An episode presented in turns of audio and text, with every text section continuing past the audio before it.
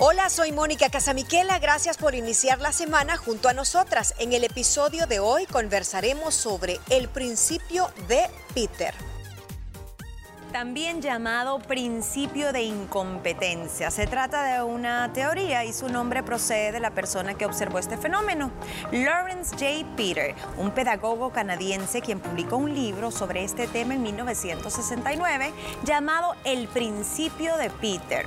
Este principio establece que en cualquier empresa, en la estructura jerárquica de toda organización, los trabajadores van a ser ascendidos a un puesto para el que no están preparados.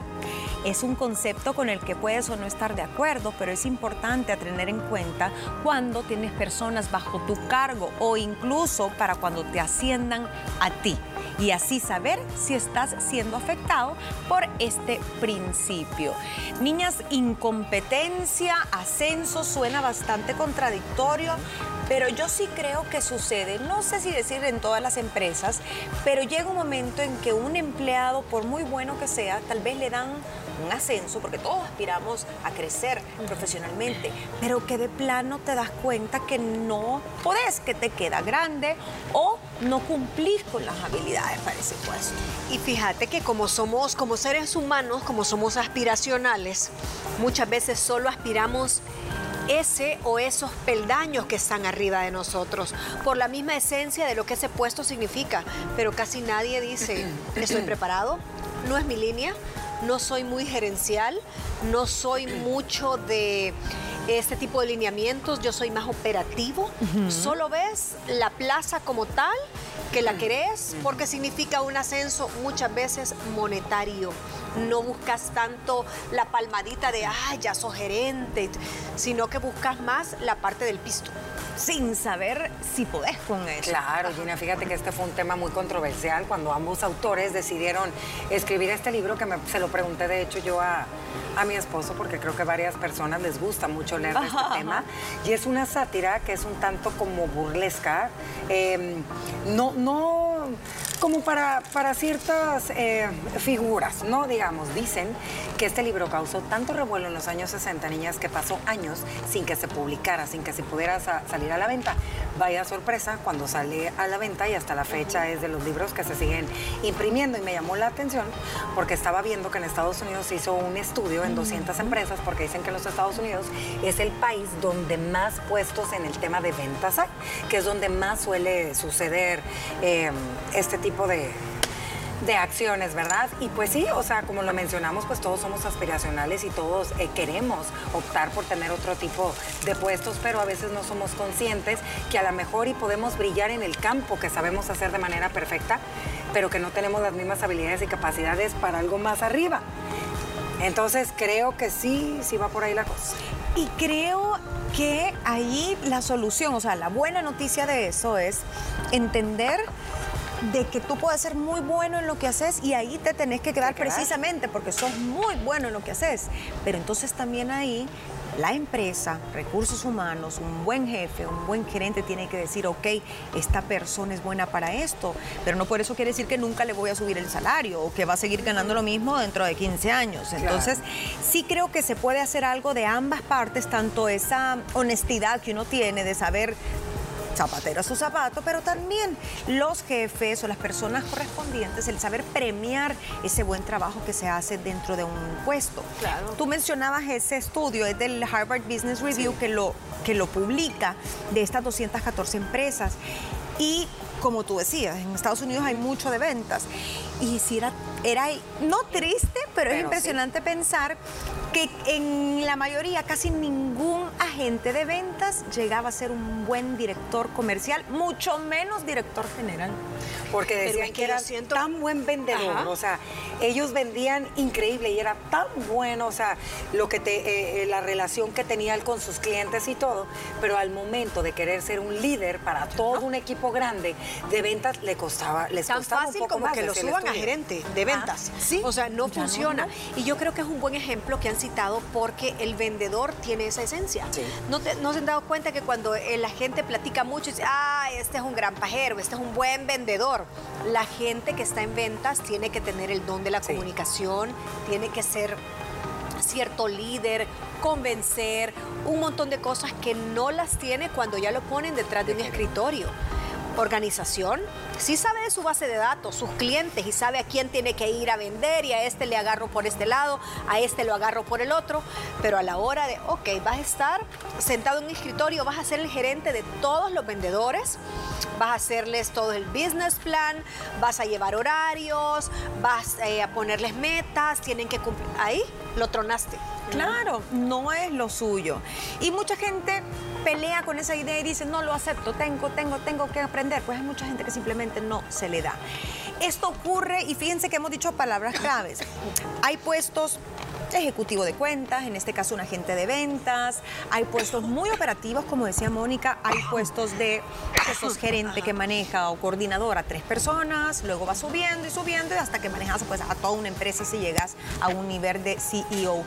Pero para crecer a nivel de gerencia, ¿qué se necesita, niñas? ¿Qué sí o sí no es negociable y que no se puede no tener? Necesitas habilidades comunicacionales. Necesitas, obviamente, la capacidad eh, de manejar un grupo. Eh, tenés que tener para una gerencia mínimo un curso en, en dirección estratégica, en alta gerencia. Eh, tenés que tener capacidad, ya dijimos liderazgo, capacidades comunicacionales, capacidades eh, organizativas, tenés que ser un buen líder. ¿Qué otra cosa más le agregaríamos? Quiero Hay alguien que sepa responder ante las crisis. Sí, Conocimiento previo del área donde te vas a desenvolver, porque obviamente pues es diferente ser un vendedor a ser el gerente eh, de ventas. Creo que el tomarte unos buenos cursos, eso siempre, el aprender, pues, el estarte actualizando, el estar aprendiendo, pero para mí creo que eh, el ser un buen líder va de la mano con el tenerlos como conocimientos y bases para poder liderar, porque si no, no, no puedes. No puedes. Visión creativa, saber manejar personal, eso no cualquiera lo sabe hacer. Eh, tiene que ser una persona que también anticipe riesgos, que tenga inteligencia emocional, capacidad resolutiva, etcétera. Pero sabemos que eso es en un mundo ideal. ¿Y por qué se da este, este síndrome, iba a decir, este principio de Peter en las empresas? Porque se dan los ascensos por las razones equivocadas o tal vez algunas veces no equivocadas, pero que no sustentan o no pueden justificar que esta persona vaya a funcionar en esa nueva posición. ¿Qué es lo primero que escuchamos? No, ya toca subirlo, subirla de posición, porque es que, pues sí, es el empleado más antiguo de la empresa, ya toca, ya toca que sea jefe. Sí, mira, eso es eh, una de las principales causas, o sea, que los de arriba te dicen, ya es fulanito si tiene 15 años en el mismo puesto y no pasa de ahí. Y retomo y me anticipo un poquito a lo que tú habías dicho del salario. Eso es bien importante porque si sos una pieza clave, puede ser que toda la vida te mantengas en esa plaza porque la estructura de la empresa así lo necesita. Y eres buena para Y sos tan bueno que por esa justificación de que sos tan bueno y tan clave, te tienen que subir el sueldo, más no la posición. La toda la vida va a estar aquí en coordinación y tráfico en una agencia de publicidad porque sos excelente para el tráfico de la orden de compra, mandar los tiempos, pagos, todo.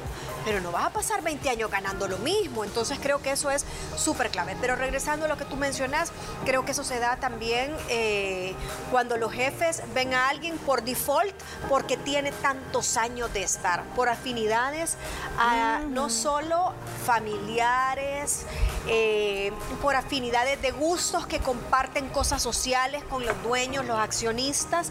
Se da mucho, me da pena no darle esta oportunidad. Es bueno, pero el primero en la lista sería él antes de fulanito. Creo que son dos causas que se ve bastante.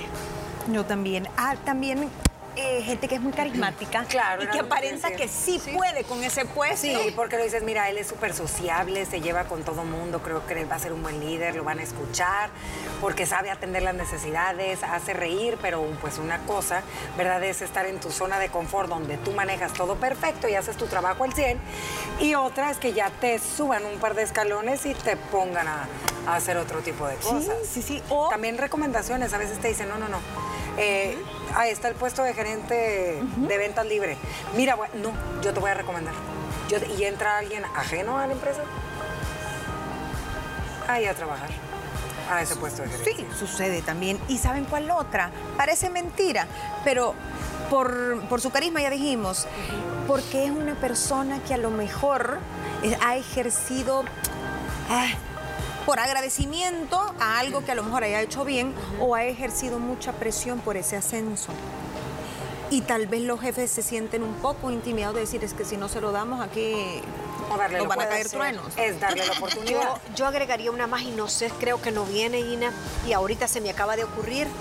Cuando hay cambios muy abruptos en la empresa y quedan hoyos vacantes, para que siga funcionando las mismas jerarquías, move a este aquí y así no te quedas sin esta cabeza, este subilo, este bajalo, y no necesariamente son las piezas adecuadas porque hay una reorganización o hay despidos masivos o hay una cantidad de gente que se jubila y entonces quedan un montón de hoyos de personas y solo mueve, quita, baje, siga.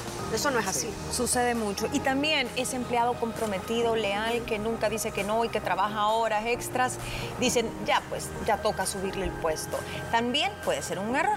Vamos a hacer una pequeña pausa y ya regresamos, porque también, pues uno también tiene que saber reconocer cuando no está preparado. Por más que quiera subir ese peldaño, a lo mejor le conviene más pedir mejor salario y quedarse donde está. Ya regresamos. Es momento de hacer una pausa. No te despegues de nuestra entrega de hoy. El principio de Peter, esta teoría donde dice que en toda empresa los empleados llegarán a ser ascendidos hacia arriba, ¿verdad? Promovidos, pero llegarán a su máximo nivel de incompetencia y eso trae consecuencias para cualquier negocio, incluso para el empleado.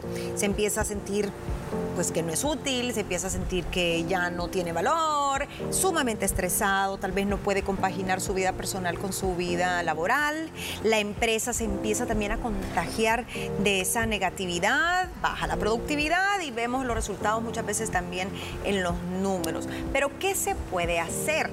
Pongámonos en el puesto de los jefes, ¿no? De un departamento de recursos humanos, de un CEO, de un gerente comercial, que tienen mucha gente abajo, quieren que progresen, quieren que no se sientan estancados, pero ¿cómo pueden tomar una buena decisión a la hora de promover a alguien? Y que- promover es no necesariamente dinero, sino de puesto. De puesto, fíjate, yo sí soy fiel creyente que todos merecen una oportunidad de poder demostrar sus habilidades y sus capacidades, porque hay muchísimas personas que son y seguirán siendo sumamente exitosas y empezaron desde abajo y son excelentes directivos y directores. Pero a tu pregunta, eh, yo hablaría, uno, con recursos humanos y le diría, mira, por antigüedad o por rendimiento o por carisma, me gusta Mónica. ¿Qué opinan ustedes? ¿Me puedes enseñar cómo, cómo ha ido la Moni? Ok. Yo te cito y te digo, mira Mónica, me encantaría poderte ascender. Me gustaría que tomes un curso, que te prepares y veas si sí es lo tuyo y lo hablamos. El curso dura tanto, tómate tu tiempo. tas. Mónica lo toma, me dice sí, sí o no, ya probó, me gustó. ¿Sabes qué? Sí voy a poder con esto, pero ella ya está sabedora qué es lo que va a tener que hacer en ese puesto diferente a lo que hacía.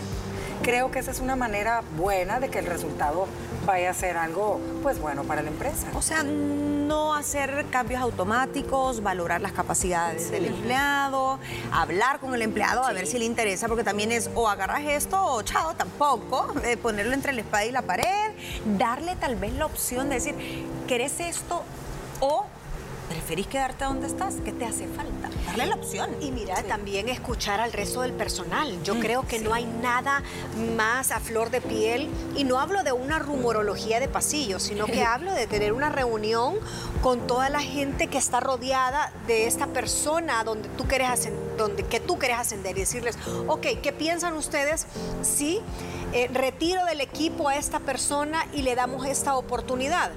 Te pueden decir, no, mira, aquí es súper necesario, nosotros queremos que siga en ventas, es una pieza clave, sin él los números vamos a bajar. Ok, esa es una cara de la moneda. Y la otra es, habla con las personas a donde tú quieres trasladar a este nuevo, a este nuevo jefe y todo. No, mira, fíjate que eh, no me sentiría cómodo por esto, por eso. Y de ahí es un buen feedback para que tú también tomes decisiones. decisión. Un jefe, ya sea recursos humanos o el jefe inmediato de esta persona, debería de estar conocedor del clima laboral y tomarlo muy, pero muy en cuenta a la hora de hacer un movimiento. Sí. Porque muchas veces estas personas llegan tal vez a otro departamento donde no encaja o donde no lo reciben o la reciben bien y ese ambiente laboral siempre va a tener un... Y sabes también que suele suceder que a veces eh, estas personas cuando están en ese ambiente laboral, igual que sus compañeros, digamos, tomemos el ejemplo de ventas, se llevan súper bien, se apoyan, te ayudo y cuando él va para arriba, la relación cambia. Entonces la productividad y los resultados cambian porque ya no es el mismo compañero que tenías, porque ahora ya es tu jefe y claro. te aprieta la, pita, no, no te parece. Imagínense, niñas, si nosotros que estamos ante cámaras, decimos, bueno, ahora yo ya me cansé de estar ante cámaras, quiero irme detrás de, el escenario y quiero ser productora. O sea, no porque hayas estado cualquier cantidad de años vas a saber cómo se produce un programa. Correcto. O viceversa, ni alguien que sea un productor porque tiene dotes histriónicos va a decir mañana me paro ante cámaras y yo salgo. Entonces, hasta dentro de nuestros mismos giros. Si estamos en entretenimiento, aparte de Ina, yo no veo hablando de deporte, que me pases a, un programa deportivo. No me voltees a ver a mí. No, que mira, me voy. tenés un buen engagement y fíjate que la gente te hippie en redes sociales y entonces se va a abrir una plaza y necesitamos a alguien que sea así chachalaca. No, pero no sabes nada, no sabes nada de deportes. Entonces, hasta en eso, el rubro que te van a cambiar, no es lo mismo ser, eh, las gerencias puede ser gerente, pero de diferentes áreas. Entonces ahí también te pueden fregar. Hay todo un mundo. Capacitar mejor. Y yo creo que esto a todo nivel, niñas. No solo esperar a los candidatos que pueden ser jefes o coordinadores o, o quienes van a manejar un departamento completo o la empresa, sino en todos los rangos, capacitar, eh, estas convivencias entre empleados, eh, el enseñarles herramientas de liderazgo, el, a ver, ya, todos son muy buenos diseñadores aquí, pero ¿saben qué? Voy a traer a fulanito o fulanita para que nos dé un curso en estas nuevas actualizaciones de tal aplicación. Hay que educar a su personal siempre. ¿Qué más tengo aquí? Uy, la supervisión y evaluación periódica de los empleados. Hay países donde esto de cajón a usted lo mandan a llamar el día que cumple un año o dos años, tres años en la empresa. Estos eran los objetivos de tu puesto. Aquí muy bien, tal, vendiste tanto, hiciste tanto, o estuviste y resolviste tal problema. Definitivamente estás en la posición correcta o creemos que ya tenés los conocimientos para otra cosa. Creo que eso falta mucho en este país. Sí, falta, falta totalmente esa rotación, porque no es una rotación, sino que es como a una periodicidad cuando cumplís un año, como tú decís, cuando cumplís tres, cuando cumplís cinco. Eh, pero ¿a qué nos lleva esto? Lo que falta es comunicación. No hay una buena comunicación que sea de doble vía entre el jefe inmediato, las jerarquías de recursos humanos, arriba de los jefes inmediatos siempre hay otras jefaturas y uno desconoce muchas veces porque sos subordinado de un jefe inmediato y de ahí para arriba no tenés acceso al comité, a las juntas directivas. Entonces yo creo que también, Gina, ahí es responsabilidad del empleado saber cómo se manejan los ascensos, porque tu, tu, jefe de arriba puede decir, mira, vos ya estás listo para tal cosa, pero vos topás cuando vas a un comité, ya ahí, ahí te bloquean y ya no subís, entonces tenés que ver qué opciones tenés para realmente ser eh, promovido. Esa comunicación de doble vía, estar abierto cuando llegue ese año que debería ser una política ya institucionalizada en todas las empresas, que a partir de un año escuchás al empleado para ver cómo se siente. Mira, yo sí siento que este este tema ha ido evolucionando con lo largo eh, de los años en muchas empresas. Siento que muchas empresas ya se preocupan mucho más por las necesidades de su personal, por capacitarlos, por estarlos escuchando. Y por ejemplo, este, este tema que estamos tocando nosotras y este libro, ojalá que se dieran la oportunidad a aquellas personas que se encuentran en alguna situación de leer, porque son lluvias de ideas que te abren los ojos, a veces a ventanas que tú creías que estaban cerradas o no se podían hacer. Puede haber alguien que tú lo ves por allá y te puede llegar a sorprender aquellas habilidades que puede tener para un campo que a lo mejor y tú tenías pensado para alguien más. O te puedes dar cuenta que mm, fulanito de tal, que tú creías que estaba ya listo, no lo está y que él tampoco lo quiere estar, ¿me entiendes? que se quiere quedar. Y yo sí creo que la comunicación y el exponer las necesidades, tanto uno como empleado, como también de nuestro empleador, es bien importante. Importantísimo. Importantísimo. Y saben qué, esto no lo podemos dejar de mencionar. Otro tipo de incentivos. Esta es la primera razón por la que las personas trabajan, ¿no? Entonces, no necesariamente esa persona quiere un ascenso o quiere más responsabilidades, pero si hace bien su trabajo, quiere recibir un reconocimiento.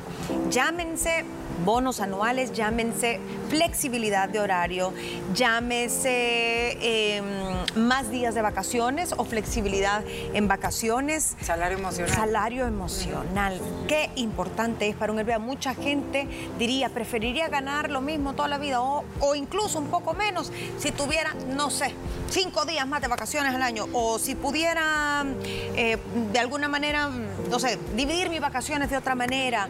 Ese salario emocional es súper importante. Incentivos, si se llega a un objetivo, pues reconocerlo. Bonos, ajá, bonos, bonos, los bonos. comisiones. Mira, y el tema de la promoción invertida, ¿eh? ¿verdad? También. Ahí está en la lista. Si vos llegas a cierta eh, cúspide por estas mismas circunstancias que hemos hablado, pero no das el ancho, pues entonces así también te mando de regreso o te, digamos, no quiero decir te cobro, pero te, te cas- ¿Cómo sería? ¿Te castigo? Mucha te, gente lo puede sentir te multo, castigo. te- ajá. Sí, te, te, Que te pongo para abajo. alguna acción, o sea, alguna ¿qué? No, acción de personal no sería, pero bueno, esta gerente, quisiste ser gerente, te probamos, no funcionaste, entonces ahora regresás a donde estabas. Pero es una y, Es y- y- válido. es válido Es válido. y ponete a pensar de que es una opción porque peor es que ok no diste el ancho entonces te vas pero si era bueno donde estabas ok te regresas a donde estabas Pero en ese caso, para mí lo ideal sería que te manden como prueba. Ok, mira, yo te veo voy a estos talentos, te voy a Sí. capacitar, vamos a probar seis meses. Y si tú no te sentís bien o de verdad me equivoqué en la Vamos capacitación, nos vamos de regreso con todo lo que el salario significa. Claro, bueno, te vas a quedar con Sí, el nuevo salario sí, sí. haciendo lo mismo. Bueno, y si usted está sintiendo que a lo mejor es víctima de este efecto, pues no está solo. Pero las recomendaciones, según los expertos, es identificar las habilidades necesarias para ese nuevo puesto si es que querés ese ascenso. Dos, prepararte, prepararte, tomar cursos. Hoy en día hay muchos recursos a través de plataformas online. Asesórese, pregúntale a la gente que ya ha estado ahí, que ya ha trabajado de eso, cómo es, porque a veces los puestos los pintan bien bonitos, pero a la hora de las horas, mm, eso es tremendo y usted va a querer salir corriendo. También pregunte a sus superiores y a los empleados, o sea, o a sus compañeros por feedback, cómo, cómo te ven, qué pudieras mejorar, qué creen que deberías de hacer. Eso siempre ayuda y te ayuda a mantenerte también un poquito más humilde, porque todos necesitamos mejorar algo de nuestro trabajo. Y si descubre que usted está donde no debe estar, tenga la humildad de aceptarlo y decir, pues mejor me voy a lo que ya sé hacer. No todas las grandezas, no todo lo que brille es oro. Así que con eso terminamos este programa. Esperamos que le haya servido. ¿Qué te pareció el tema de hoy? Si quieres conocer más sobre nuestro programa, búscanos en redes sociales como arroba lideradas TCS y también no olvides sintonizarnos cada mediodía por medio de la señal de Canal 6. En nuestra próxima entrega te brindamos algunos consejos para enfrentar tus imperfecciones.